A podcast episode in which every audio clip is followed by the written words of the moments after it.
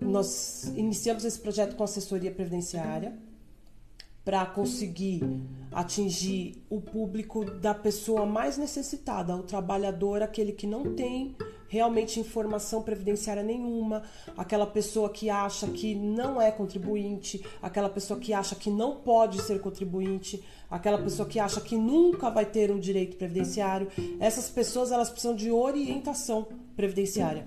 E esse é o nosso papel, orientar essas pessoas, fazer a previdência social chegar nessas pessoas e fazer com que essas pessoas cheguem a, a ter dignidade, porque a previdência social é, eu, enquanto advogada, entendo que ele é o direito mais social. É mais social do que o direito de família.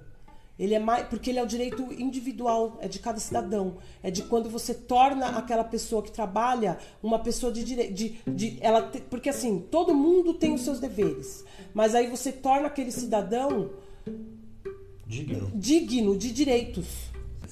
Que a minha dor principal é é, quanto tempo mais eu tenho que contribuir? É, na minha cabeça eu sempre acreditava que, nossa, eu contribuí só com 10 anos, com 12 anos, então eu não tenho direito a nada. Ah, ah não, eu vou aposentar só com 82 anos. Não, eu descobri através de vocês que não é bem assim. Sim. Né? Então, Fora o tempo que vezes, trabalhou sem contribuição, né? Isso. A pessoa associa o INSS, o direito previdenciário, a pessoas de muita idade também não é bem assim. Sim. Existem vários tipos outros de benefícios além de aposentadoria. Sim.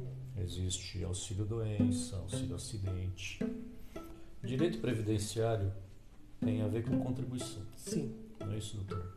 Sim. Então você precisa contribuir para ter a contrapartida.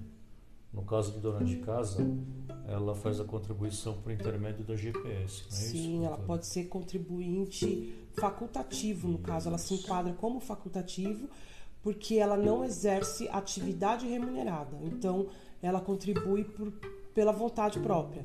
É, o que eu acho que o principal ponto que a gente Mas tem que explicar para o segurado que não contribuiu é que a previdência social ela é um seguro.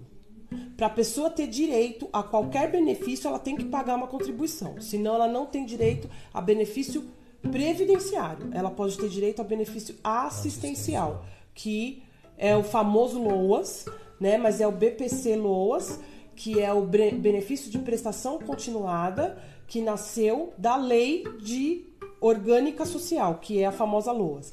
Então, esse benefício, sim, ele é concedido para as pessoas que nunca contribuíram, mas que tem uma série de requisitos. A pessoa tem que ter idade, ela tem que ter deficiência e ela tem que ter uma renda mínima, né? Ou melhor, uma renda máxima. Que tudo no, isso combinado? Tudo isso junto, que na, no, nos moldes de hoje está para meio salário mínimo.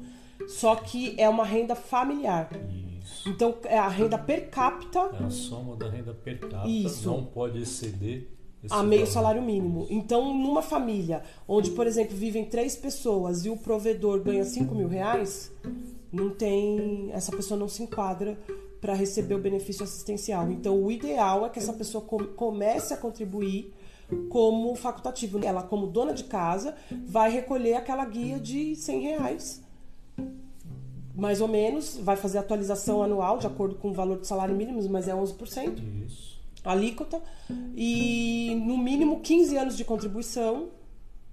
Com 60 anos de idade, ela já pode pleitear uma aposentadoria. Até então, antes era aposentadoria por idade, né? Agora são 15 anos de contribuição.